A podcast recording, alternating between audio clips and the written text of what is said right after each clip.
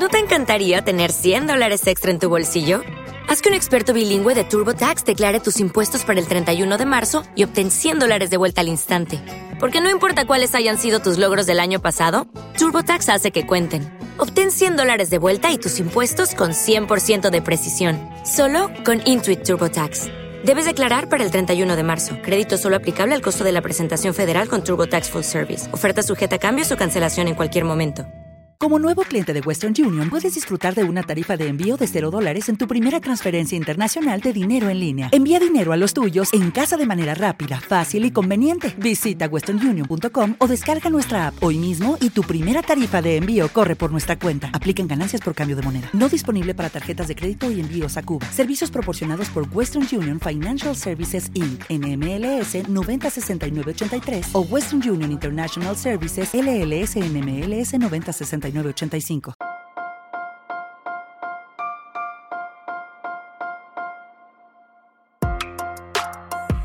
Buenos días, Madre Esfera. Buenos días, Madre Esfera, con Mónica de la Fuente. Buenos días, Madre Esfera. Bienvenidos un día más a nuestro podcast, al podcast de la comunidad de creadores de contenido sobre crianza en castellano. Bienvenidos una nueva semana. Esta semana lo voy a conseguir hacer el capítulo semanal. Tengo Laura, eh, mi invitada, ya, ya voy a aquí romper el, el esquema de presentaciones y tal. Laura Cuesta, bienvenida. Muchísimas gracias. Bienvenida a tu casa. Eh, pero bueno, es que mm, te tengo aquí tan a mano. Ya estábamos charlando antes de empezar el programa y es que ya pues mantenemos el espíritu aquí conversacional y de tomarnos un café juntas. Pues tengo la intención de este trimestre eh, hacer solo un episodio a la semana, Laura solo un episodio a la semana. y esta semana lo voy a conseguir, lo voy a conseguir. Pero qué episodio, amigos, qué episodio, qué invitada y qué libro tan recomendable y qué temazo, por favor, que es que además... No, sé, no lo has hecho a posta, pero es que eh, estos días te estamos teniendo mm, hechos tan significativos que justo lo pensaba, digo, mira, pues es que nos va a venir fenomenal hablar contigo sobre tecnología, sobre redes, sobre familia, sobre qué necesitamos saber los padres, las madres al, dar la bienvenida a nuestros vástagos al mundo tecnológico, ¿no? Que parece, parece fácil, pero luego cuando te vas viendo, vas viendo la actualidad y vas viendo lo que pasa y te vas enterando de esto y de lo otro y del, del programa nuevo que ha salido y de la app nueva se te, hace, se te puede hacer un mundo. Por lo tanto, el programa de hoy vamos a intentar que sea eh, un poquito un abrazo a todas estas familias que nos estáis escuchando, una palmadita en la espalda de venga, que se puede y sobre todo aportar recursos, ayuda eh, y un espíritu positivo siempre y de aprendizaje para que nos tengamos todos un poquito algo más de, bueno, pues como aplomo a la hora de enfrentarnos, de aplomo y también de deberes, ¿no? Y de, oye, pues mira, me tengo que poner las pilas con estos puntos porque solo no va a venir. Así que lo primero, Laura, bienvenida, muchas gracias por hacerme hueco y dar tu primera entrevista sobre... Mi primera, mi primera entrevista, sí, sí, sí, sí, sí. Sobre este estupendo libro Crecer con pantallas que acaba de salir, ha salido eh, a finales de agosto. ¿Ha sido? Bueno, sí, ha empezado a estar en las librerías ahora, vamos, estuvo en preventa en agosto, pero ahora es cuando justamente empieza a estar en las, librerías y en las plataformas. Claro, y entonces, bueno, pues es un honor tenerte aquí la primera, iniciar esta ronda eh, de, entrevistas y, bueno, pues eh, bien, enhorabuena, enhorabuena, porque dar a luz un libro siempre es una tarea... No, es un tópico, ¿eh? O sea, es y tú lo sabes bien, no es un tópico, es como un parto. Lo es, lo es. Realmente. Sí, sí, sí, sí. ¿Y qué ha supuesto para ti? ¿Cómo, cómo, ¿Cómo estás? ¿Estás preparada para lo que se te viene encima? ¿Estás con emoción, con nervios?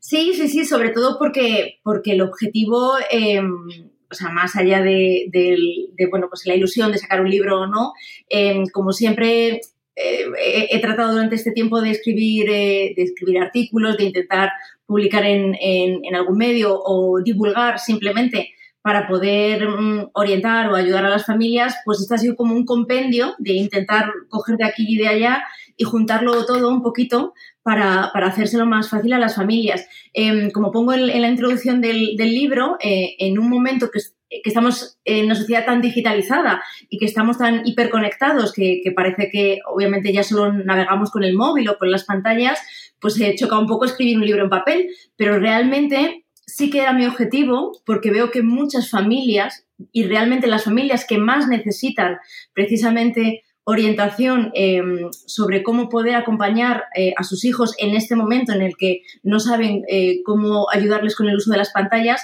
a lo mejor son las familias que precisamente no están habituadas a utilizar las pantallas, no están habituadas a encontrar los recursos que a lo mejor para nosotras es más fácil porque trabajamos mucho en la red y estamos más habituadas a encontrar una web, un recurso, em, una aplicación. Y entonces por eso fue el decir, tengo que sacar un libro en papel, porque escribo mucho en Internet, escribo para muchos artículos o revistas digitales, pero a lo mejor eso no, llega tanto a todas esas familias, a lo mejor eh, incluso más vulnerables, que a lo mejor sí que les es más fácil encontrar un libro en la biblioteca, eh, si alguien se lo compra y se, ya se lo ha leído y se lo puede pasar a un familiar, a un amigo, o sea que eso es un poco también, aunque suene, no lo sé, muy, muy idealista, pero sí que me gustaría que, si hay alguna familia, algún padre, una madre que ya lo ha leído y le, resulta, le ha resultado interesante, que lo pueda dejar, que lo pueda prestar a otra, a otra familia, a un vecino, a un amigo, para que un poco pues, los recursos se vayan, se vayan eh, un poco eh, reutilizando eh, y puedan ayudar a otras personas, a otras familias. Y si sois oyentes de Madresfera o sois parte de la comunidad, seguramente ya conoceréis a Laura Cuesta, pero si sois recién llegados, Laura Cuesta eh, es, amiga de Madresfera, ya llevamos muchos años colaborando con ella, ha participado en varias ocasiones aquí en nuestro podcast, con nosotros también en Espacio Fundación Telefónica, en el Espacio Madresfera. Ella es profesora adjunta a la Universidad Camilo José Cela de Madrid, donde imparte asignaturas de comunicación, marketing digital y medios sociales y responsable de la estrategia digital del Servicio de Prevención de Adicciones de Madrid Salud del Ayuntamiento de Madrid. También escribe artículos, columnas y opiniones para diferentes medios como disruptores e innovadores del español, el blog Think Big de Telefónica o el proyecto de A3 Media Levanta la Cabeza, además de colaborar con programas de televisión como Horizonte, Futura o Espejo Público. Durante los últimos años se ha especializado en la formación de familias, docentes y menores para el uso seguro y saludable de las pantallas. La podéis seguir además en Twitter en Laura Cuesta Cano y en Instagram en su cuenta Educación Digital para Familias y en la web educaciondigitalparafamilias.com. Madre mía, qué placer, Laura, qué, qué, trayectoria y cuántos años dedicados a, a este tema, ¿no? Ha, ha cambiado mucho, has, ha variado. Ah, tenemos una compañía por aquí, Perruna, eh, va a estar paseando por, Muy bien. por aquí. Bienvenido, bienvenido también. Obras, árboles. Eh, aquí hacemos espacio para todos. Bueno, ¿qué ha, supuesto dentro de tu trayectoria? Ya nos decías que querías que este libro estuviese en papel para hacerlo más accesible, pero mm, cuéntanos un poquito lo que, eh, cómo toda tu trayectoria qué ha supuesto el libro, qué has dejado fuera, qué has, dejado, qué has querido plasmar y qué ha supuesto toda tu experiencia, qué llevas desde tu experiencia a este libro. Em, pues eh, eh, em, también como explico un poco, indiscutiblemente, y bien lo sabes, porque llevas tantísimos años también con Madresfera, em, cada familia, por supuesto, es un mundo, eh, con sus características, con sus necesidades y los que tenemos hijos además sabemos eh, que cada hijo es un mundo y cada, hijo es totalmente diferente eh, y tenemos que adecuar la educación a, también cómo es la personalidad de nuestro hijo. Por tanto, no hay una receta mágica. O sea, no hay una varita mágica que, que, nadie nos la pueda dar o que la podamos encontrar para decir, pues esto lo tengo que hacer así, o estas son las pautas básicas eh, con la que vas a poder hacer esto bien o con la, que vas a poder evitar todos los riesgos eh, que vas a encontrar en este caso en, Internet. Ojalá, ojalá hubiera algo tan fácil. Em, sabemos que educar en sí eh, es algo complicado, pero también es algo muy bonito, porque, porque la verdad es que según vamos educando a nuestros hijos y los que tenemos ya hijos mayores, tenemos todo, todo ese expertise ya, nos damos cuenta que, ha sido un trabajo, le podemos llamar trabajo, em, realmente apasionante, porque luego puedes ir viendo los frutos de, todo, de toda esa implicación que has puesto en, ello. Y como digo, es un trabajo duro y arduo, em, y lo que decías tú al principio, con deberes indiscutiblemente los padres y las madres tenemos responsabilidades em, eh, en la educación de nuestros hijos. Entonces, em, en todos los ámbitos, eh, ya no podemos decir eh, lo que decíamos antes de en el mundo real y en el mundo digital, porque ya no, ya no hay esa diferenciación que siempre hemos hecho. esa línea ya se ha difuminado eh, máxime para las nuevas generaciones, para la generación alfa y para la generación Z, sino que ellos ya simplemente entienden en las horas que están conectados y las horas que están desconectados. O sea, para ellos todo es real y nosotros tenemos, como siempre dice muy bien y explica Borja Atsuara, eh, tenemos que entenderlo y ahora, sobre todo, lamentablemente, con todos estos hechos que estamos viendo que están ocurriendo con las grabaciones de las menores en Extremadura, lo vemos tan claramente. Es decir, si el mundo digital no fuera real, todos los ciberdelitos que se están cometiendo en, Internet y a través de la tecnología no serían eh, penados, o sea, no, no, tendrían una consecuencia en el mundo real y si la tiene, por supuesto, o sea, todo, todos aquellos ciberdelitos que se, convierten o se producen en Internet, por supuesto que tienen una consecuencia en el mundo real, por tanto, es un mundo real. Entonces tenemos que educarles ya sí o sí eh, en todos los entornos en los que van a convivir nuestros hijos en el día a día, en el mundo analógico y en el, en el entorno digital, que es ya también su día a día.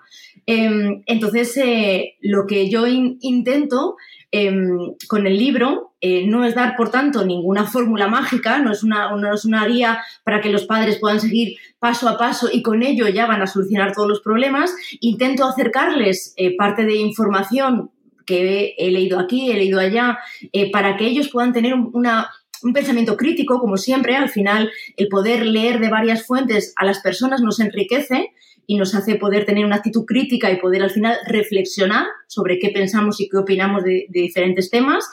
Y luego sí eh, poder darles algunos recursos de pues ante esto, si tienes estos problemas, pues aquí tienes este recurso, aquí tienes este recurso. Entonces, facilitarles un poco, sobre todo a esas personas a lo mejor que no están tan habituadas a navegar por la red eh, o a buscar recursos, pues facilitarles un poco eh, esos recursos. Para mí, lo más interesante eh, que tiene el libro, por supuesto, es la aportación de los expertos que colaboran en él. O sea, para, mí ya no solo es lo que yo haya podido aportar al libro, lo más o menos, sino que he, tenido la suerte de contar con muchísimos expertos eh, en diferentes materias, eh, la medicina, la psicología, la comunicación, el derecho de familia, el derecho digital, que cada uno habla de una temática de la sexualización de los menores, del acceso al porno, del juego de azar y las apuestas deportivas, em, de, qué hacer cuando los padres eh, están separados o divorciados y cómo hacer con el consentimiento digital. Em, es decir, diferentes temáticas eh, que aportan eh, su expertise y yo creo que va a ser pues, bastante interesante para las familias encontrarse toda esa información reunida en un, en un, en un mismo libro. Mm.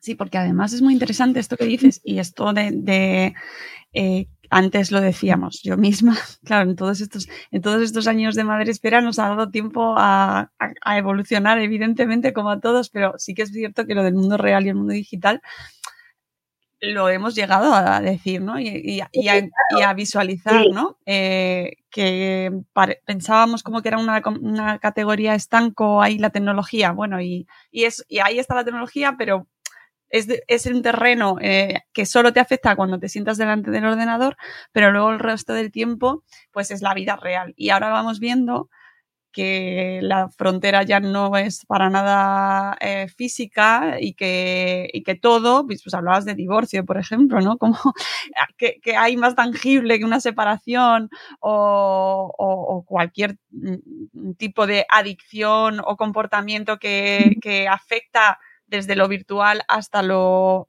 no virtual, como son las adicciones, por ejemplo, al juego o a la pornografía, ¿no? Entonces, entender eso yo creo que es una de las cosas como que de repente más nos descoloca y, y, y precisamente tú que comentas que tienes ya, eh, bueno, pues que tus hijos ya son más mayores, eh, ¿crees que si te hubiera pillado a ti ahora esto, esta época que estamos viviendo con tus hijos eh, con una edad, pues eso, 6, mm, 7 años, ¿cómo lo hubieras abordado? ¿Te lo tomarías con la misma actitud que, lo vives ahora, que encima eres, trabajas en ello? ¿Lo, verías de la misma manera?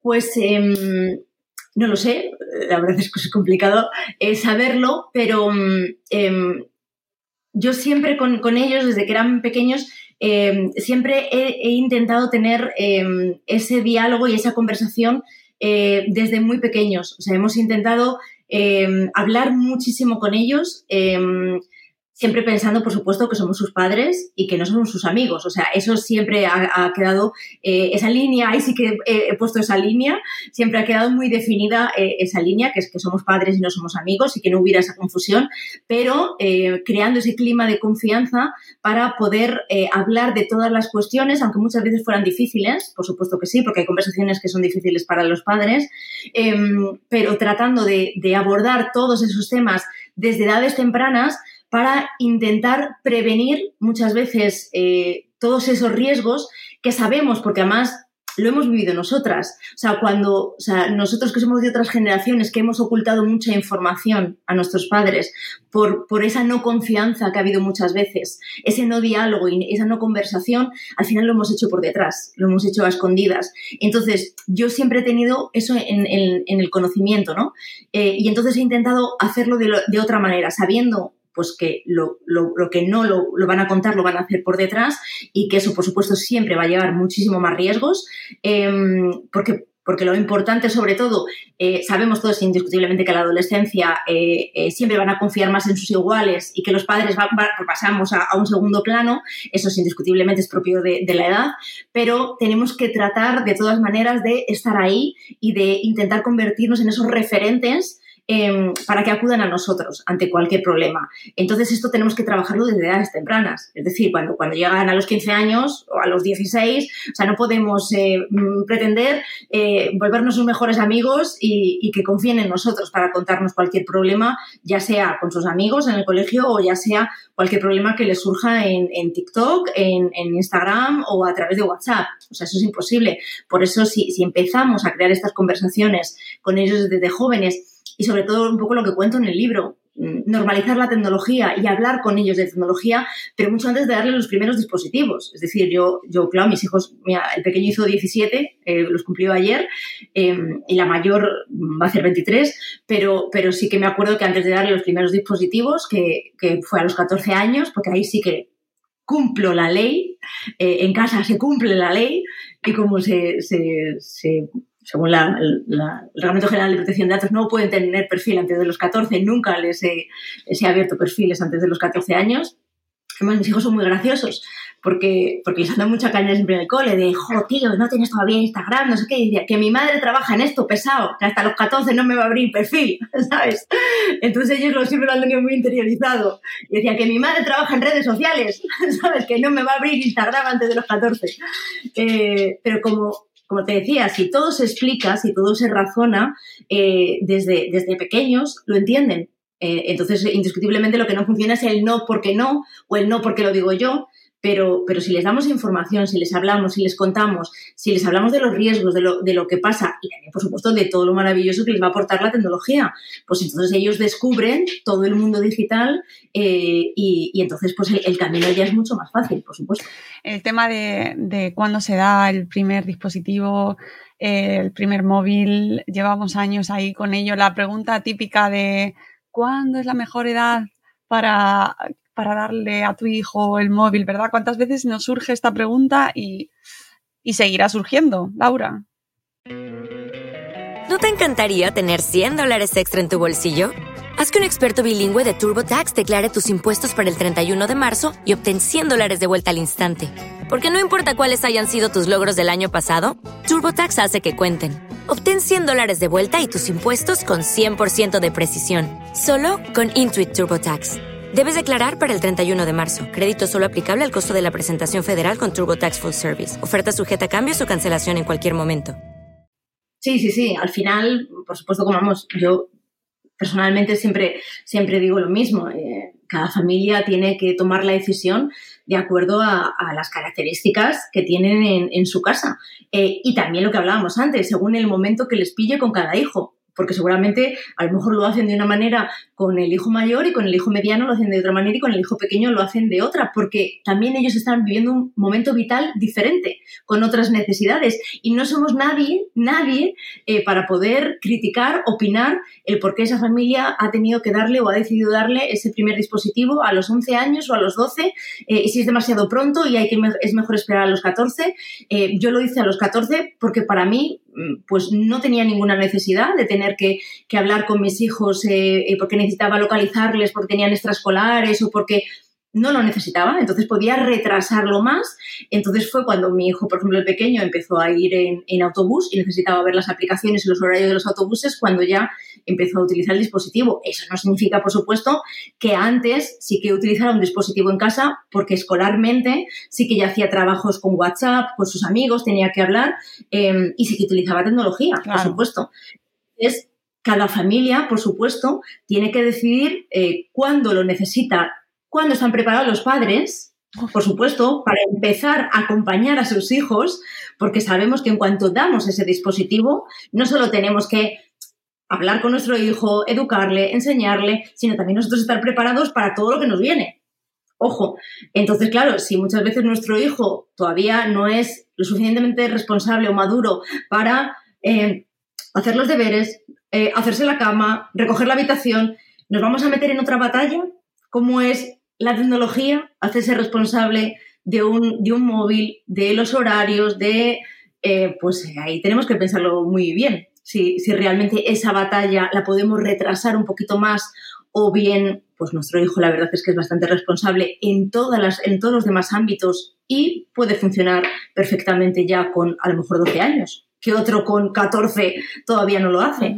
Depende también, del niño y de la familia. Claro, y que tener móvil eh, no implica directamente que tenga acceso a redes sociales, por ejemplo, que eso sí, o sea, que, no, tiene por qué entregarse eh, ya directamente todas, venga, se abren las puertas, libertad. No, y mucho menos, claro, los primeros dispositivos además no tienen por qué ser un smartphone, puede ser un móvil, simplemente, porque queremos poder localizar, como te decía, nuestro hijo cuando salga del cole, cuando salga de fútbol, cuando salga de inglés y simplemente necesitamos un móvil para poder localizarle, para poder llamarle y no necesita tener una conexión de datos. Es decir, no tiene que ser un smartphone, puede ser incluso un, reloj como los que ahora utilizan los, primeros menores, eh, que con eso nos, nos vale para poder a lo mejor geolocalizarle o para poder hacerle una, una llamada. Es decir, que hay muchas eh, hay muchas formas y hay muchos métodos. Indiscutible la tarifa de datos también es una de las cosas que también tenemos que pensar cómo limitar eso, eh, porque tenemos que enseñarles a nuestros hijos, lo primero es el autocontrol y autorregularse. Entonces, indiscutiblemente nunca les podremos dar una tarifa de datos ilimitada. Mira, ayer no sé, no sé si me leíste en Twitter eh, que puse un tweet, porque no suelo poner cosas personales, pero es que ayer me salió del alma, que justamente estaba hablando, gestionando con una telefónica una cosa de un contrato de un dispositivo y claro, indiscutiblemente, como cualquier telefónica, al final intentan venderte todo lo que, todo lo que pueden. Y entonces me, me decía que me regalaba 30 gigas eh, gratuitos en uno de los otros dispositivos que tenía. Y yo, no, la verdad, no, no, gracias, muchas gracias, no me interesa. No, no, pero es que, es que te lo regalamos, es que es gratis, es que te, te regalamos gratis 30 gigas en estos de los dos dispositivos que tienes. Digo, no, no, no, gracias, de verdad, es que no, no, no me interesa. Bueno, tres veces, no, no, pero digo, o sea, ya la cuarta dije, que no, gracias, que no, es que son dispositivos de mis hijos y no quiero. O sea, no quiero, es que tengo tarifa de datos limitada. Por algo. Porque son de mis hijos y no, y no, no quiero que tengan tarifa de datos ilimitada por algo. Entonces no me regales 30 gigas. Es que gracias, gracias, ya sé que es gratis, pero no es cuestión de dinero. Es que, es que no quiero nada, ¿sabes? No quiero que me lo esté regalando. Gracias, no, pero es que estoy educando a mis hijos. Entonces no quiero 30 gigas gratis. Entonces, Qué bueno esto que dices, porque muchas veces cuando hablamos de tecnología eh, no se concibe desde el punto de vista de la educación, ¿no? Estoy, educando a mis hijos en algo como ponerles una tarifa limitada, eh, que, enfocarlo desde esa perspectiva eh, puede ayudar a mucha gente que nos esté escuchando a afrontar este tema de la tecnología de una manera, a abrazarlo de otra manera distinta, ¿no? No como un ostras, me tengo que poner las pilas con las apps, no tengo ni idea de cómo funciona TikTok, no tengo ni idea de esto que están diciendo de las apps de, eh, hacer, eh, de desnudar a personas, por favor, eso que es, enfoquémoslo como una manera también de educar, ¿no? Y de, que de esa manera, eh, introduciéndolo en la conversación, en conversaciones que tenemos sobre alimentación, sobre eh, los juguetes que les gustan o sobre los amigos que tienen, qué tecnología usan y eh, que ese elemento funcione como un elemento más de la educación. Me parece una, una aporte. Justamente que hablaba de educación, hace poco una vecina, una vecina mía me contaba que, que habían detectado que le habían hecho las pruebas y que su hija era celíaca. Em, pues con, creo que tiene nueve años, o sea que ha sido bastante, bastante tarde. Eh, en cuestión de, creo que un mes, o sea, se ha vuelto la mayor experta en el mundo de la celiaquía. O sea, mi, vecina, o sea, eh, creo que se ha mirado todos los sitios web, se ha leído todos los libros. Es decir, si, un, si una madre que a priori no sabe absolutamente nada del tema de la alimentación, del tema de la celiaquía, de los riesgos, de cómo es capaz de volverse una auténtica profesional del mundo de la celiaquía, cualquier padre podemos eh, saber algo más sobre tecnología, sobre los riesgos, sobre cómo educar. Es decir, no vale decir esto me ha pillado muy mayor. Eh, mis hijos siempre van a saber más que yo de, las redes sociales o de los móviles, eh, es imposible. No. Es decir, es lo que decíamos, o sea, no indiscutiblemente tenemos que saber sobre, sobre inteligencia artificial, sobre eh, algoritmos, sobre... No, no, por supuesto, o sea, no, no, tenemos que alcanzar un grado como para volvernos expertos o super expertos, es simplemente eh, poder eh, leer, poder informarnos, buscar recursos, que hay tantísimos recursos gratuitos de muchos organismos, instituciones, para poder pues darnos esas pautas, eh, eh, leer lo mínimo para poder ayudarles a configurar el dispositivo, para poder configurar la privacidad de los perfiles de las redes sociales, para instalar un antivirus, pues como lo, pues lo mismo que pues cuando nos compramos una televisión y ponemos, eh, configuramos los canales, configuramos pues, pues todas las características del dispositivo, pues exactamente lo mismo, o sea que sí podemos sí podemos hacerlo, claro que sí. Mm, y además eso también enlaza con esta, este debate que a mí no, creo que no nos enriquece nada, este de, si eh, educamos con pantallas o sin pantallas, ¿no? Esto que ahora hay como un poco esa polarización de que los, eh, las familias que educan sin pantallas, pues que son las que lo están haciendo bien. y que esto lo hemos comentado en, algún Somos Tribu, porque es que mm, nos resulta un mensaje eh, que no que puede ser muy tóxico y muy dañino para, las familias que nos están escuchando y que eh, es una cuestión en muchas ocasiones de privilegio y de, eh, de, clasismo incluso, ¿sabes? De decir, no, bueno, es que los gurús de Silicon Valley educan a sus hijos sin pantallas bueno, eso es eh, uno de los mitos que pongo en el, libro, es el primer mito que, intento desmitificar. Eh, indiscutiblemente, eh, cualquiera que, lee un poco de la pedagogía Waldorf, de los colegios Waldorf, em, es fantástico. Indiscutiblemente es una pedagogía maravillosa. Ojalá todos pudiéramos llevar a nuestros hijos a un colegio de pedagogía Waldorf. ¿Por qué? Porque es una, es una educación, te quiero decir, no, personal.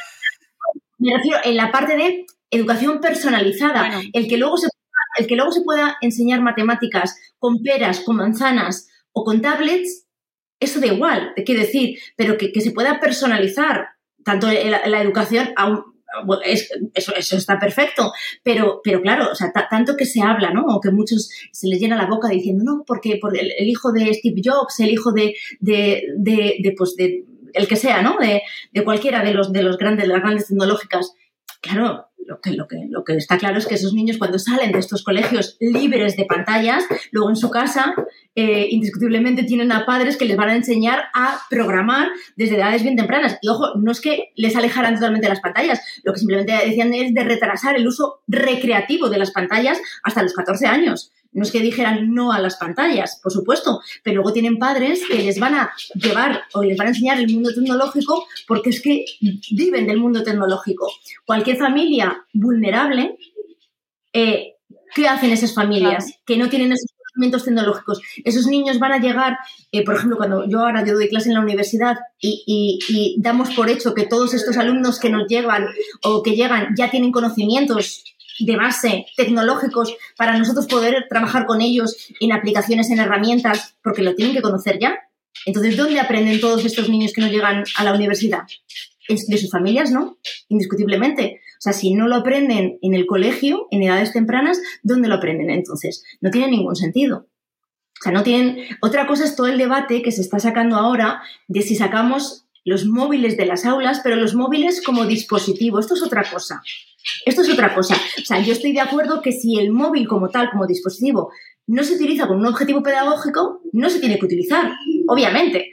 Es decir, eh, eso es otra cosa, pero es que siempre tenemos, o sea, tenemos que pensar que tecnología es mucho más que un móvil, tecnología es mucho más que Instagram, tecnología mucho, es mucho más que Fortnite o TikTok, es decir, que tecnología es, es mucho. Entonces, no, no nos centremos que solo tecnología es eso. Entonces, el debate este de los móviles en las aulas, a mí, bueno, pues cada colegio, por supuesto, es normal que decida si efectivamente los, los, móviles no se usan en los recreos para que los niños eh, se desarrollen socialmente, por supuesto, y no estén cada uno con su móvil en los recreos. O, por ejemplo, en las salidas eh, que hacen eh, fuera del centro, me parece correctísimo. Pero si luego, por supuesto, se trabaja con tecnología en las aulas, se trabaja con, con desarrollo de impresoras 3D, se trabaja con realidad aumentada, se trabaja con tablets, por supuesto, si tienen un, objetivo eh, pedagógico y, es, tecnología educativa, por, supuesto que sí, es que tenemos que trabajar así en los colegios. Sí, claro que es que a veces esos debates no, mm, solo sirven para volvernos un poco locos ¿no? a las familias y, no ir al fondo de la cuestión de si realmente se está utilizando bien esas pantallas digitales que de repente se han instalado en un montón de, de colegios, cómo se están utilizando esas pantallas digitales, ¿no? Se están usando adecuadamente eh, para lo que estaban planteadas o simplemente son, sirve para poner películas cuando llueve, ¿no? Que eso, ya luego no vamos más allá, nos quedamos en, no, no, no, eh, la tecnología es mala y tened cuidado los padres, familias, porque mm, si están rodeados de pantallas se van a educar peor y van a tener menor nivel de, estudios y de competencia en el día de mañana. Y además no van a saberse los clásicos. ¿Sabes? Que, ya es como una mezcla ahí de, conceptos que no creo que sí, Sí, sí, otra cosa es, pues porque tenemos que controlar, por supuesto, las, bueno, pues muchas cosas, el contenido que consumen, las horas de pantalla, a qué edades empezamos a, dar los dispositivos, o sea, todo eso, por supuesto, tiene que estar controlado y, tenemos que saber cuándo hacerlo, cómo hacerlo y, con acompañamiento. O sea, que, que, o sea, no, no podemos entregar toda la tecnología a casco porro sin ninguna supervisión, acompañamiento y conocimiento, indiscutiblemente, pero no podemos no podemos hoy en día, en una sociedad digital en la que vivimos ya, no podemos tener el pensamiento de alejar a los niños de las pantallas. Es decir, eh, es como sacarles de su día a día. Eh, eh, o sea, ellos van a utilizar tecnología y nosotros, o sea, lo que no tiene sentido es que nosotros alejemos a los niños de las pantallas cuando nosotros los adultos usamos tecnología en nuestro día a día. Entonces es que me parece totalmente irónico. Cuando nosotros llevamos tecnología en nuestros coches, nosotros utilizamos tecnología para buscar cualquier dirección eh, eh, en Google Maps, cuando muchas veces tenemos eh, altavoces inteligentes en, en, casa, cuando ya tenemos las teles tecnológicas, utilizamos tecnología todos los días los adultos. Y a ellos les tenemos, les vamos a restringir, de verdad, y les vamos a aislar de la tecnología. No tiene ningún sentido.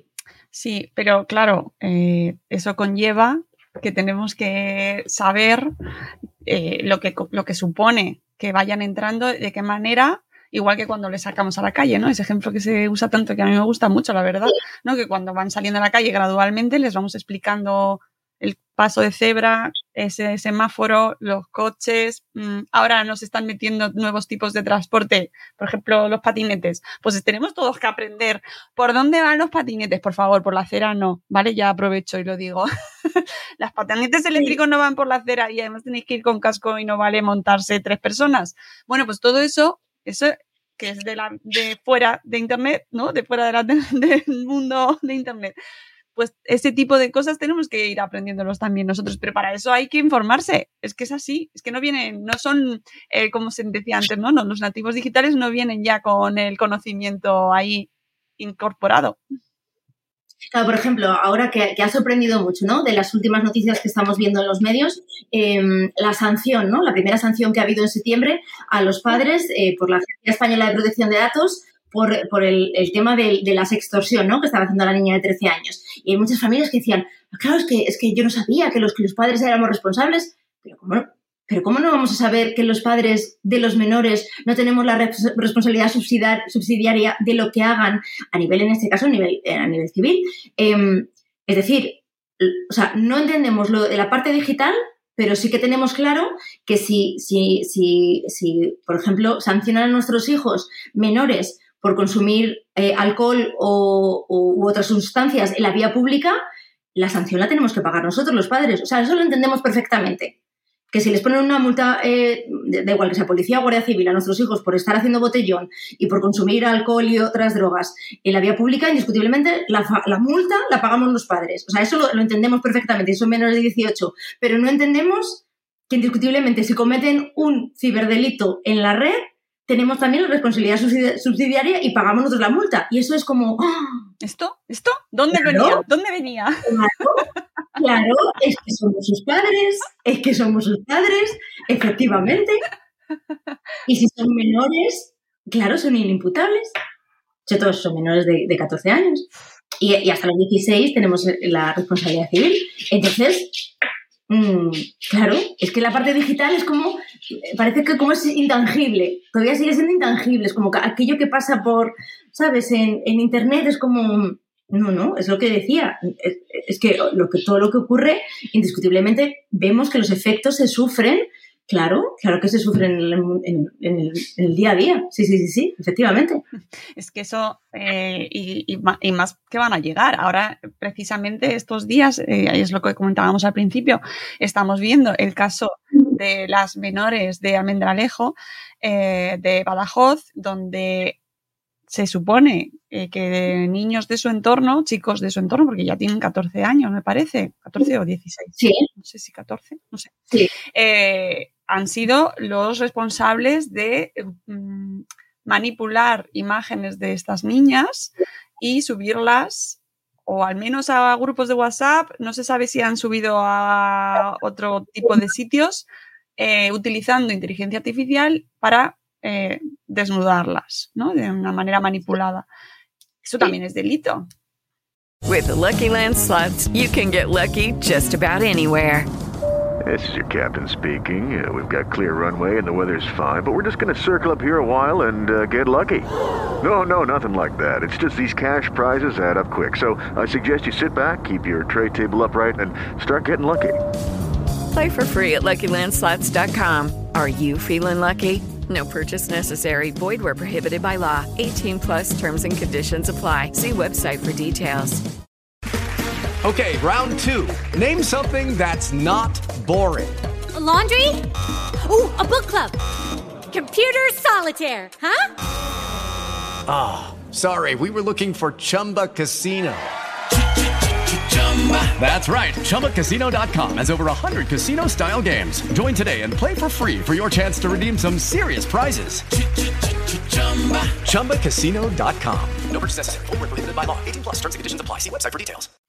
Sí, indiscutiblemente. Sí, sí, sí, no solo el que lo hace, sino que también el que lo difunde. Y el que lo comparte. Y el que lo comparte, claro. Claro, claro, claro, claro que sí.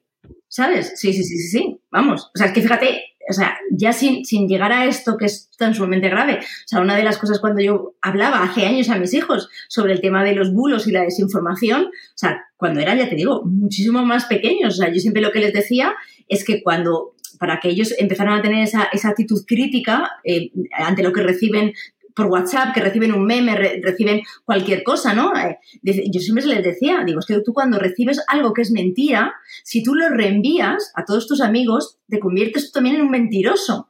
Y entonces estás cometiendo el delito de ayudar a, difundir una mentira. Entonces, en esto, en eso que es la desinformación, en esto lo, lo extrapolamos a algo muchísimo más grave, indiscutiblemente, y es un delito.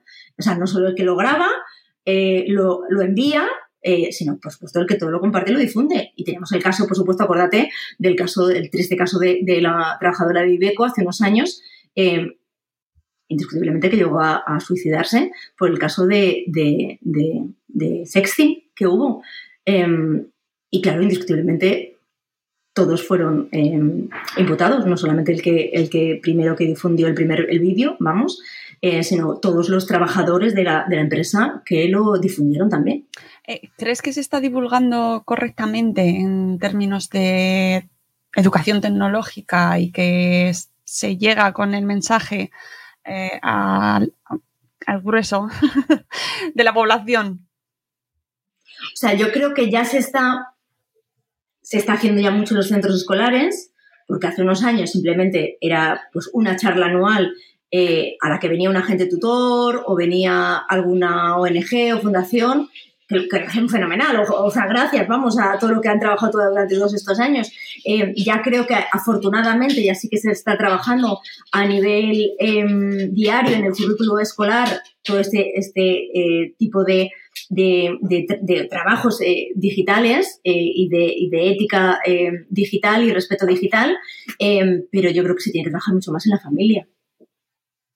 O sea, tenemos que trabajar mucho más los padres y madres porque al final somos los responsables de eh, educar a nuestros hijos. O sea, eh, en los colegios pasan muchas horas, por supuesto, pero al final los máximos responsables que tenemos la patria potestad de nuestros hijos somos nosotros, los padres y las madres. Entonces tenemos que eh, concienciarnos de, que, de, que, tenemos que trabajar mucho más con nuestros hijos, mm. muchísimo más en esto. bueno, y además me parece el primer paso con que las familias seamos conscientes de lo que hay en el mundo tecnológico, también para exigir responsabilidades a eh, instituciones y plataformas y empresas.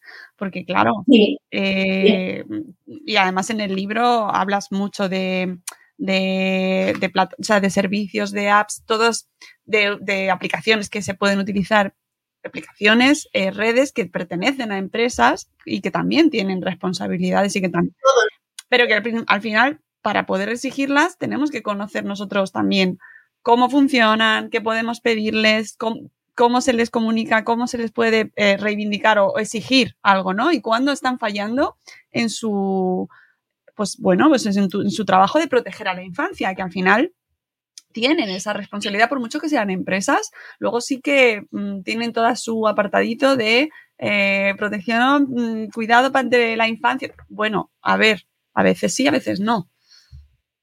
Sí, sí, sí, no, no. O sea, al final eh, tienen que ser todos los agentes, absolutamente todo, desde la familia, los centros escolares, las instituciones y las plataformas, em, los que trabajen por la, por la protección de los menores. Es decir, claro, no, solamente nosotros, porque nosotros podemos hacer lo, lo poquito que podemos hacer en nuestro ámbito y, los centros escolares en su ámbito. Las instituciones tienen que hacer, perdona, por legislar, por supuesto, pero al final también tienen que ser las plataformas las que, las que hacen el producto, las que velen, por supuesto, por, un producto en el que sabemos que van a estar los menores y adolescentes y tienen que tomar todas las medidas para proteger, por supuesto, eh, la privacidad, la seguridad y la salud mental de los menores. Tan importante hoy día, por supuesto, que sabemos que eh, gran parte o sea, no es causa-efecto, porque yo me niego mucho siempre a culpar a la tecnología de todos los problemas de salud mental que tienen hoy día los niños y adolescentes, pero, pero sí que es verdad que indiscutiblemente eh, eh, el uso exponencial que se está haciendo de la tecnología y muchas veces el uso abusivo de, esta está aumentando el número de casos que hay eh, de problemas en salud mental, de, especialmente de adolescentes. Entonces las plataformas tienen que responsabilizarse, mm. por supuesto, mejorando la seguridad y la privacidad de, sus productos. Por supuesto que sí. El otro día recuperé un podcast que es imprescindible que la gente que nos escuche, que no lo haya escuchado aún, por favor, tenéis que recuperar el podcast que grabamos con Marcelino Madrigal sobre, sobre este tema, temazo de la protección de la infancia eh, y además extraje unas frases en las que él pues precisamente hablaba de esto, ¿no? De cómo al final eh, todos tenemos nuestra responsabilidad, pero ahora mismo está fallando prácticamente todo, porque eh, los padres no estamos acompañando en el desarrollo, ¿no? En ese camino tecnológico de nuestros hijos en muchas ocasiones, no en todas evidentemente, pero tenemos que acompañar más y estar más presentes y saber más sobre lo que están haciendo. Eh, las autoridades no dan, no tienen recursos ni tiempo para atender y ni siquiera están actualizadas en muchas ocasiones porque los delitos van siempre detrás de, de, de, o sea, las leyes van detrás de los delitos, ¿no? Con esto que va tan rápido. Eh, y luego las plataformas, ¿no? Eh, pues no están colaborando de la manera que tendrían que hacerlo, ni poniendo los, los medios adecuados para que cuando se, en, por ejemplo, aplicando a eh, este caso que hemos visto estos últimos días de Almendralejo, eh, que ese, cómo se están usando las apps, eh, de qué imágenes se están subiendo a apps y, qué contenido hay, qué contenido estás alojando. Y si se detecta que se está alojando ese contenido que es claramente ilegal, cómo estás, eh, cómo estás tramitando eh, que se retire ese material y esas denuncias y qué facilidades estás poniendo.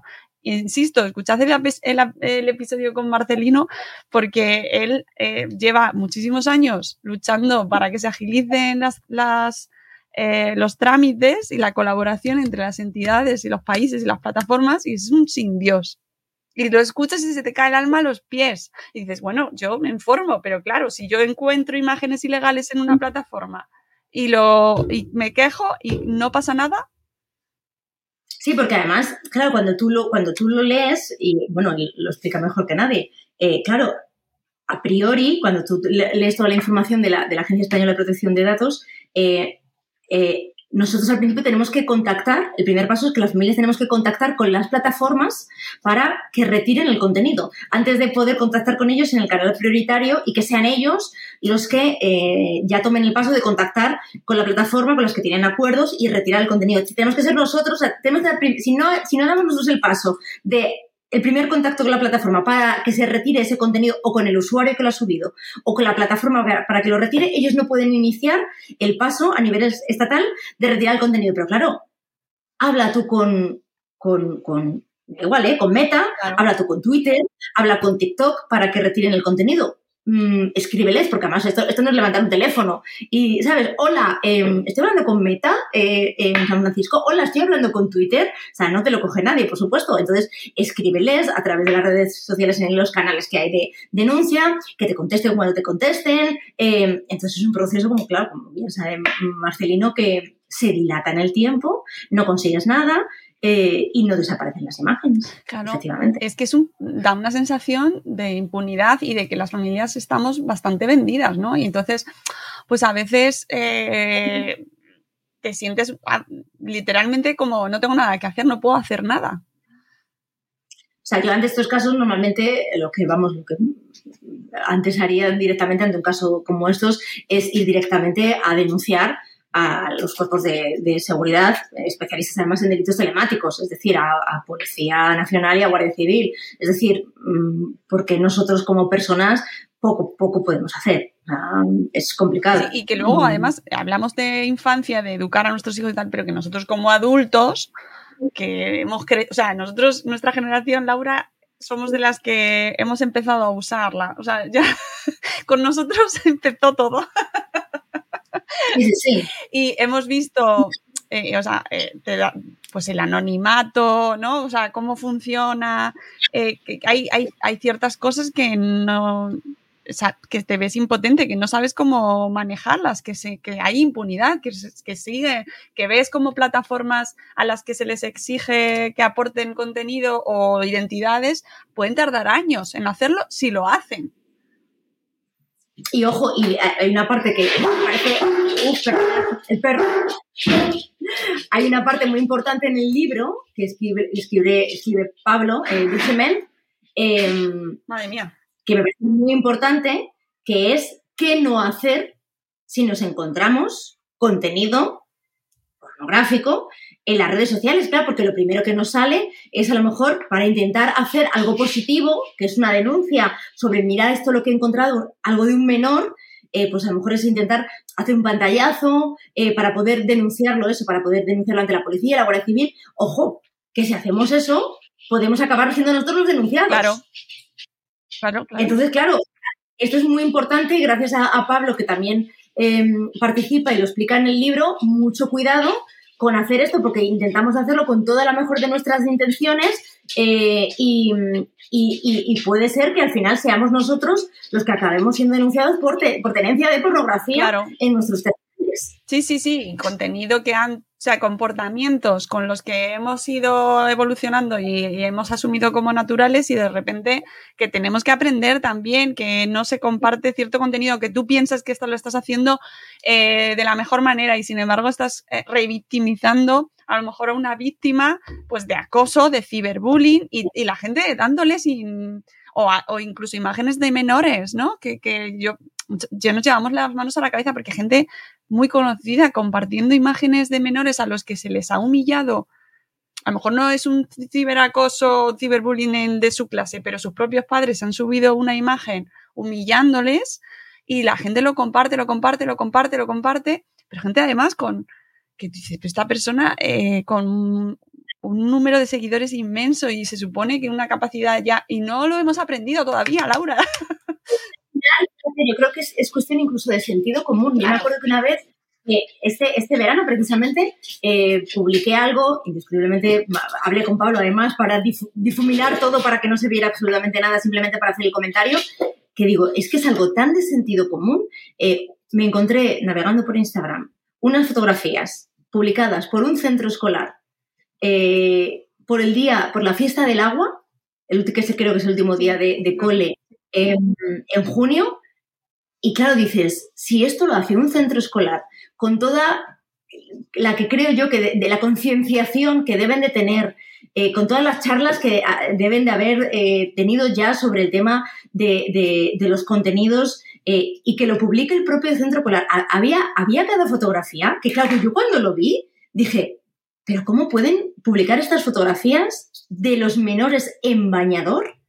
en un sitio como Instagram, digo, no me lo puedo creer. Digo, que lo haga a lo mejor algún padre, alguna madre, que, no, que todavía no, no se imagina el alcance que puede tener esa imagen de su niño, de su niña, de su bebé en la bañera, en la playa, porque no se imagina dónde puede acabar, como nosotras que lo hemos hablado tanto, como pueden acabar en, redes de, pedófilos, eh, de pederastas, pero que un colegio lo publique, es que a mí se me cayó el alma a los pies. O sea, fue como, o sea, tanto trabajo hecho para nada. O sea, fue realmente demoledor. Sí. Em, entonces es como, wow, queda mucho por hacer. Y eh, precisamente hablando sobre Pablo, es que Pablo eh, es un perfil que tenéis que seguir sí o sí porque eh, aprendemos muchísimo con él y yo hablaba con él algún día sobre el gran camino que queda por hacer precisamente y no solo para las familias sino también para los coles, especialmente para los coles sobre la protección de datos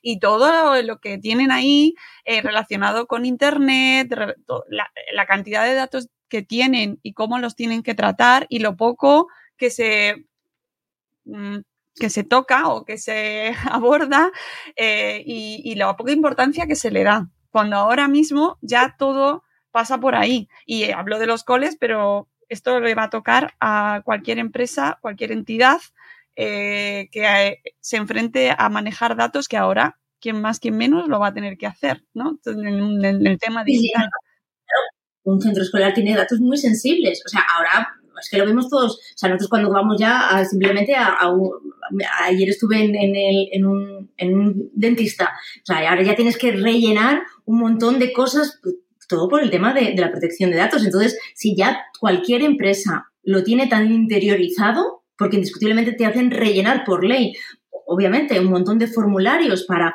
para indiscutiblemente cumplir la ley, ¿cómo no lo va a hacer un centro escolar? Que tiene datos tan sensibles como son los datos de, los menores, de nuestros hijos.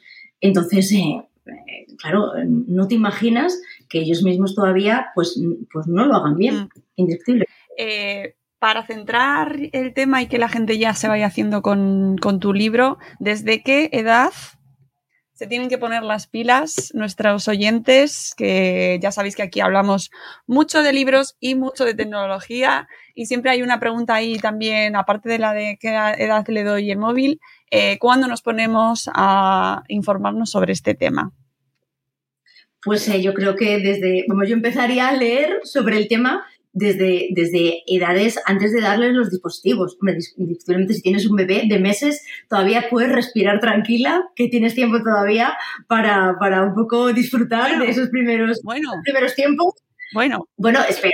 Claro, sí, sí, lo hablaba, bueno, además es que justamente hace poco hablaba también sobre esto del, del famoso chupete digital em, eh, y, y como, pues eso, como muchas veces eh, estamos enfocando más mal el tema de la tecnología porque lo estamos utilizando pues eso para, para calmar de las rabietas, para que para conseguir que coman eh, eh, nuestros hijos, pero, pero sí que ya te digo, o sea, aunque yo divido el, el libro por etapas y sí que hay una etapa pues, pues muy temprana y que hablo pues de tecnología sí, tecnología no y un poco para que se puedan orientar, pero sí que es verdad que es un libro para, para, para cualquier padre, o sea, para cualquier padre que tenga hijos, eh, para que realmente sepa cómo ir abordando el tema de las, de las pantallas, esté en la fase que esté.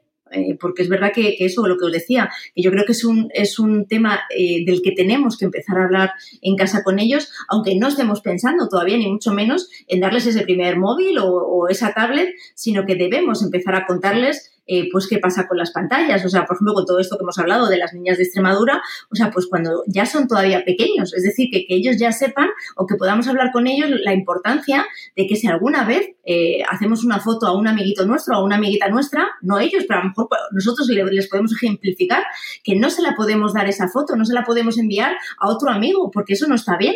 O sea, indiscutiblemente a un niño de cuatro años o de cinco años no le vamos a hablar de delitos pero simplemente les tendremos que decir que eso no se hace, es decir, que sin el permiso de ese amigo, sin que ese amigo no nos diga que, sí que se la puede enviar o enseñar a otros amigos, no lo podemos hacer, es decir, nos tenemos que poner y adecuar, por supuesto, a cada, edad, pero ya tenemos que empezar a hablarles de todos los problemas que van a surgir ya eh, a edades futuras, pero tenemos que ya empezar a contarles lo que puede pasar con tecnología y sin tecnología. O sea, pero que ellos ya empiecen un poco a pensar en, en, lo que sí se puede hacer y lo que no se puede hacer. Es como cuando les hablamos, pues cómo deben de, portarse eh, en, cuanto a, la amistad, en cuanto a, a, la empatía que tienen que sentir por otros niños, pues esto aplicado también a todo lo que vamos a ver luego con el uso de las pantallas. Es decir, que ya podemos empezar a hablarles y a ponerles ejemplos de los riesgos que pueden encontrar, pero un poco hablarles en su idioma y para esas edades, por supuesto que sí. Mm,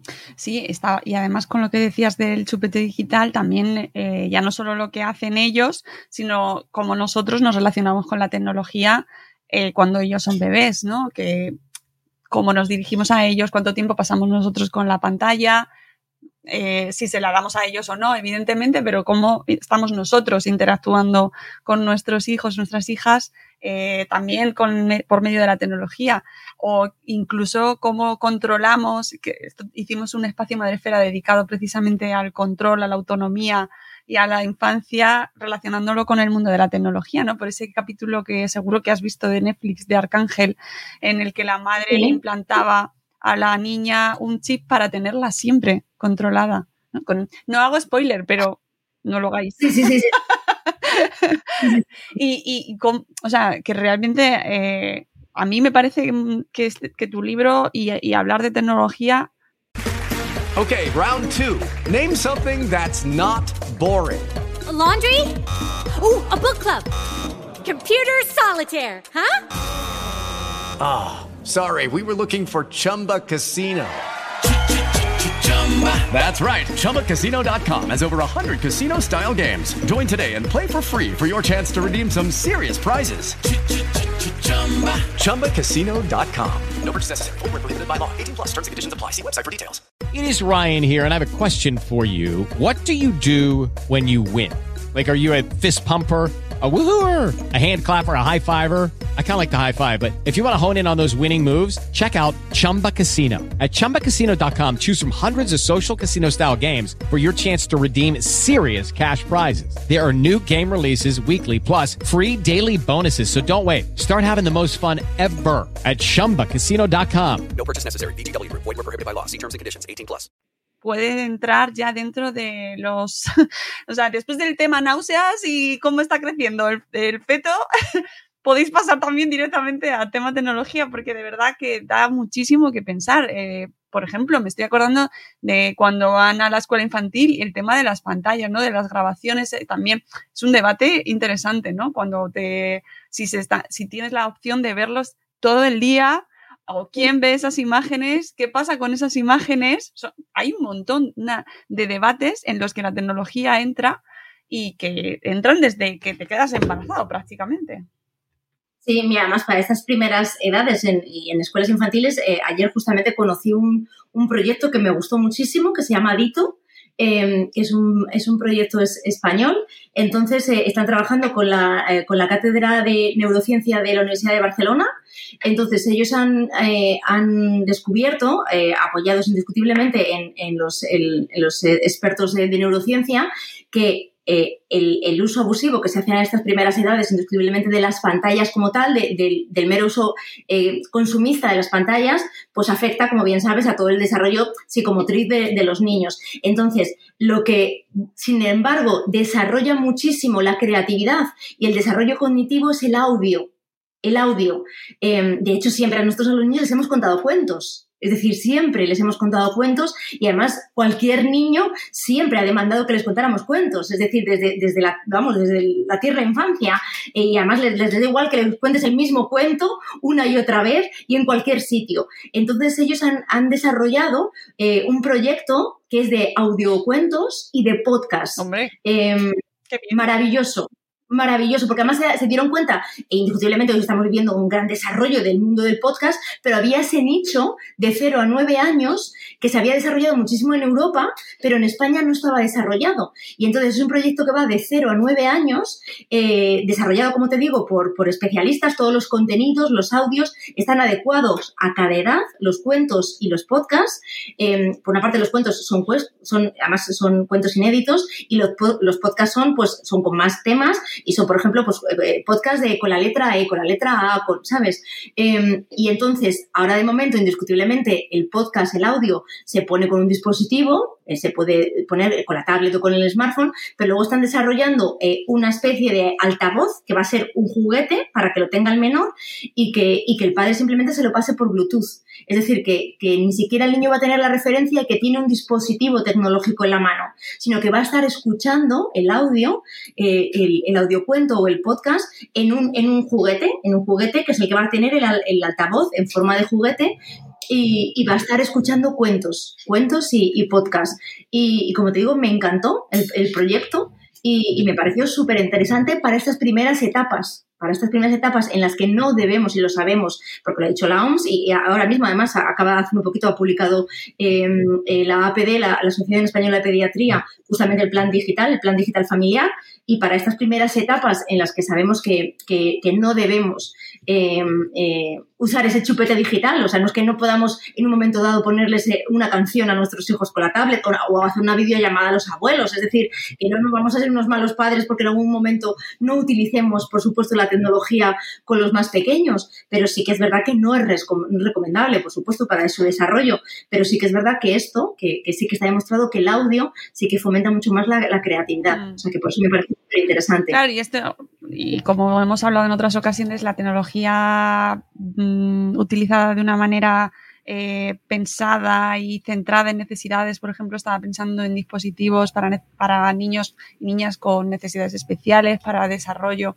Por ejemplo, eh, niños con autismo que utilizan muchísimo tablets y utilizan muchos recursos que para otros niños, otras niñas, podemos decir, ojo, eh, están abusando de pantallas ya, pero es que en este caso eh, en su caso concreto eh, les ayuda a calmarse, a controlarse, ¿no? Es decir, que en muchas ocasiones el debate sobre la tecnología se nos va un poco porque no tenemos en cuenta todos los, todos los elementos, o como tú decías al principio, cada familia es un mundo, ¿no? Y que el hecho de que haya usos no positivos de la tecnología no quiere decir que no existan usos maravillosos, pues por ejemplo el uso de los videojuegos de, de en, en, recuperaciones terapéuticas en, mientras están eh, con tratamientos, ¿no? Como juegaterapia, por ejemplo, estaba pensando, eh, pues, sí. pues que para la dislexia, por ejemplo, por ejemplo, hay, hay esas, por ejemplo. las aplicaciones que hay para, para, para trabajar la dislexia, indiscutiblemente son con, con, la, claro. con la tablet. O sea, entonces, y se ha avanzado muchísimo. eh, en eso, pero claro, son con tecnología. Claro, claro, por eso, que, hay que intentar que el cuadro sea lo más grande posible y que tengamos como lo más, eh, la, más la mayor cantidad de colores para que tengamos una visión más real, ¿no? De lo, de lo que podemos encontrarnos y sobre todo, y teniendo en cuenta nuestro público como familiar, eh, que sepamos bien dónde, o dentro de lo posible, porque eso también es verdad, Laura, cada día sale una cosa nueva. Y eso no, con relax. Nunca, vamos a estar actualizados del todo. Es imposible, imposible. Eso, por favor, sí que para, para, para que la gente no se nos agobie mucho, eh, hay un cierto grado en el que, eh, bueno, pues es que ya no das para más. No das para más, apagas y dices, mira, se acabó por hoy. no puedo con la última app, ni quiero. Claro, no, pero para eso, si ya, tienes, si ya tienes esa confianza con tus hijos, ya les dices, oye, ¿qué es esto que ha salido ahora? ¿Qué es esto de lo que, de lo que he leído eh, o de lo que están hablando? Entonces, claro, cuando tú ya tienes esa, esa, conversación con tus hijos, pues claro, ya individualmente les preguntas, oye, ¿y este, este hashtag que, que, veo o que están hablando en el telediario, sobre ello qué es? ¿Qué, qué es exactamente? Cuéntame, cuéntame, cuéntame qué es esto. Oye, ¿tú estás en esta red social de la que están hablando que no sé qué es lo que ha pasado? Entonces, les, les preguntas, indiscutiblemente es, preguntarles, que ellos te cuenten. O sea, jamás es el concepto de espiar, porque, porque eso, eso no funciona nunca. O sea, yo creo que, ahí se rompes totalmente la, confianza con tus hijos si en algún momento ellos ven que les estás les estás espiando y les estás controlando de esa manera. O sea, el, concepto es el, supervisar un poco en edades tempranas, pero luego es acompañar, sería el, verbo correcto. Pero, pero luego sí que es, cuando ya tienes ese grado de, confianza y de diálogo con ellos, es ir preguntándoles, ¿sabes? Cuando no sabes algo, porque no puedes saber todo, efectivamente, es les vas preguntando, oye, ¿esto, qué, de qué hablan? De, ¿Sabes qué, qué es esto?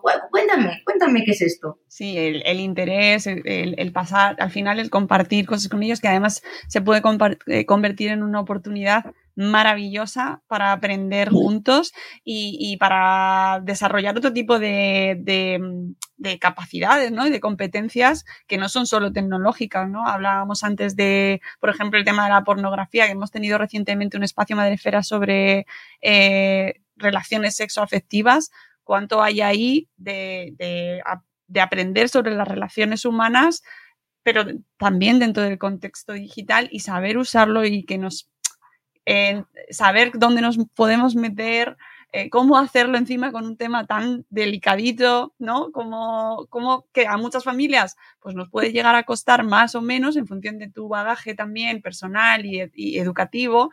¿Cómo te metes ahí cuando a lo mejor tus hijos ya están hablándolo en sus grupos privados y están ya a mil años luz ¿no? Es, una oportunidad fantástica de, entablar ese tipo de relaciones que van más allá de lo tecnológico. Sí, sí, sí, sí, sin duda. Pues Laura, eh, recomendar mm, vivamente este libro. Eh, podéis encontrar un montón de recursos, un montón de referencias. Eh, Laura nos trae un montón de, análisis de estudios, está súper actualizado con un montón de referentes de personas con las que has hablado, aparte de los últimos capítulos, del último capítulo con, em, bueno, pues estas, eh, estos pequeños comentarios de un montón de gente referente en este terreno y que te va aportando diferentes bueno, pues aspectos que muchas veces no, nos planteamos, ¿no? Pues eso, por ejemplo, ¿qué pasa cuando te divorcias? ¿O qué pasa con el tema de la sexualización? O sea, va completando ese pequeño puzzle que, no, que va más allá de eh, a qué edad le doy el móvil, cuáles son las apps más adecuadas, cuándo es la, eh, edad legal, eh, que, va, que también está aquí, es decir, tiene esa parte eh, más, pues más de manual, ¿no? De guía, de, utilizarlo como recurso más formativo eh, y luego todos esos factores que no habíamos pensado seguramente, pero que también están ahí. Y que recomiendo vivamente, Laura. Espero que tenga un recorrido larguísimo, muchas ediciones y continuaciones incluso. Que ayude, o sea, al final lo importante es eso, que, que ayude aunque sea las familias a las que, a las que pueda llegar, pues eso, que, que, pueda em, orientar a esa persona que, en ese momento, sobre todo que, esos padres que en ese momento se sientan desbordados. O sea, yo, yo he, vivido, ¿sabes? Eh, pues ese, ese padre o esa madre que te escriben en ese momento dado, que se sienten desbordados porque, porque, porque no saben en ese momento qué hacer, qué decir a sus hijos, cómo decírselo. Entonces yo creo que, me siento satisfecha si en algún momento algún padre o a una madre que está en ese momento em, le, puedo dar una solución em, o para por lo menos para saber dónde ir o dónde llamar o dónde buscar. O sea, sí, simplemente eso yo creo que para mí sería objetivo cumplido sin duda. Pues espero que así sea y también se lo recomiendo a los profes, ¿eh? maestros, maestras, eh, equipos educativos. Yo creo que es un, muchos son padres también y madres también, pero además creo que también es un, es un tema eh, que a ellos les afecta directamente y que también deberían conocer porque mm, la tecnología está en las aulas de una manera, de la otra, los delitos en muchas ocasiones pueden ocurrir en los coles, eh, en fin, yo creo que mm, o los delitos o comportamientos que nos lleguen a delictivos, pero, pero comportamientos que además mm, eh, entre los hechos que han ocurrido en las últimas semanas es que lamentablemente han pasado varios, pero no pocos han sido en coles. Entonces, em, porque pasan mucho tiempo nuestros hijos en los colegios, es que es así. Entonces, al final, es una responsabilidad también que, los coles tienen que tener eh, asumida, que ahí también les toca. No, aunque, aunque digan que es como esto es de la familia, bueno, pues eh, me temo que no, que también hay responsabilidad en los coles y además me parece que es muy importante que ellos también eduquen de esa manera a los alumnos y también en una responsabilidad, en un concepto de privacidad, eh, también es educación hablar de tecnología. Laura, muchísimas gracias, de verdad. Un placer charlar contigo. Fenomenal, muchísimas gracias a, ti, a todos los que están escuchando, así que un placer. Y verdadero placer. Vamos llegamos a tiempo porque este programa se va a emitir antes de que sea la presentación en Espacio Fundación Telefónica. Sí, sí, así que nos vemos allí. Cuéntanos eh, qué día es, a qué hora es, dónde se pueden apuntar el día 28, el próximo jueves día 28 a las 7 de la tarde en Espacio Telefónica, que, está el enlace, está en, mi Twitter. Y bueno, en Instagram también, está el enlace de inscripción y bueno, si en algún momento se cerrara va, va a haber streaming, así que se podrá seguir en, en los perfiles de Espacio Telefónica. Así que se podrá seguir en, directo y, bueno, tengo la suerte de que me van a acompañar, bueno, por supuesto va a estar eh, moderado por, María Zavala, pero va a estar Delia Rodríguez, la abogada experta en familia que escribe en el libro, va a estar Nacho Guadix de, UNICEF España, va a estar Juan Francisco Navas, experto en adicciones comportamentales, hablándonos de juego de azar y de todo el tema de los cofres botín en los videojuegos. Y luego, bueno, pues los colaboradores que puedan acompañarnos ese día también para un poco darnos toda esa visión de, bueno, pues el mundo de la tecnología y, los menores y adolescentes. Así que pues espero que, toda esa conversación entre, entre amigos y compañeros pues pueda aportar una visión que enriquezca a las familias.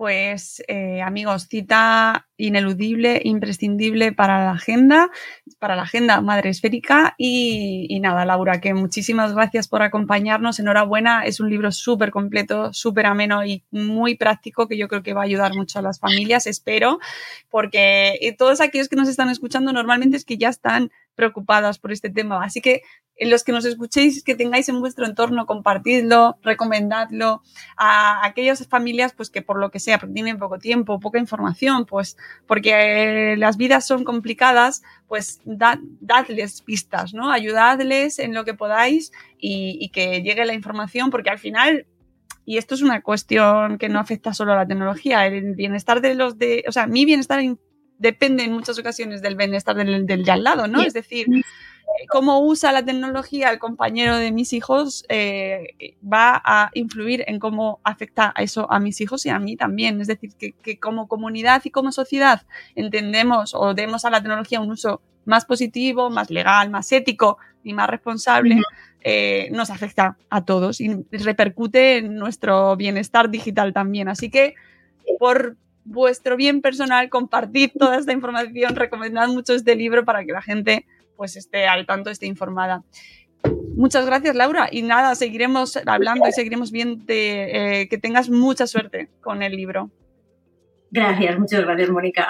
gracias. Y amigos, nosotros nos vamos, volveremos la semana que viene, si no se me cuela ningún programa entre medias. Y para terminar, simplemente eh, recordar que ya tenemos en marcha la convocatoria del el evento anual de Madresfera el MBDI 23, que volvemos a ser presenciales eh, en persona, en carne y hueso, después de dos ediciones virtuales, ya sabéis por qué, no hace falta que lo comentemos, y que estaremos el 18 de noviembre en Espacio Rastro Madrid, eh, para juntarnos de nuevo toda la comunidad, todos aquellos que estéis interesados en el mundo de la creación de contenido sobre crianza en castellano, charlas interesantísimas, ponencias interesantísimas que os desvelaremos en nada. Tendremos Feria del Libro Madresférico para que podáis comprar y llevaros firmados los libros de los autores de nuestra comunidad.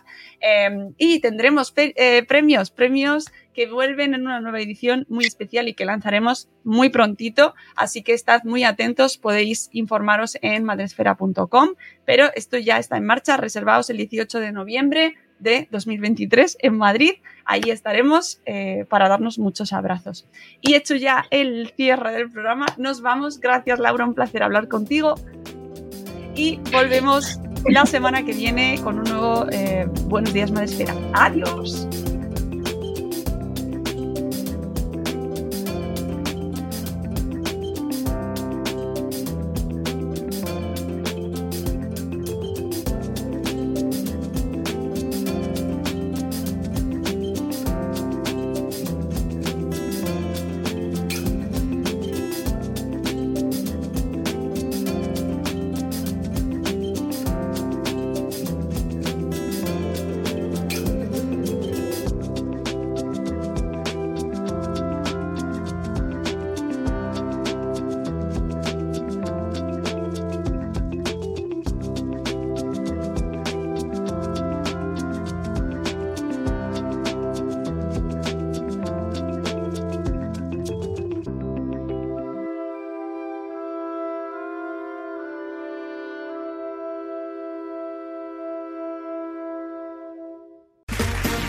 Round two.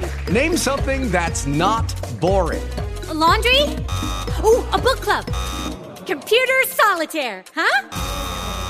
Ah, oh, sorry, we were looking for Chumba Casino.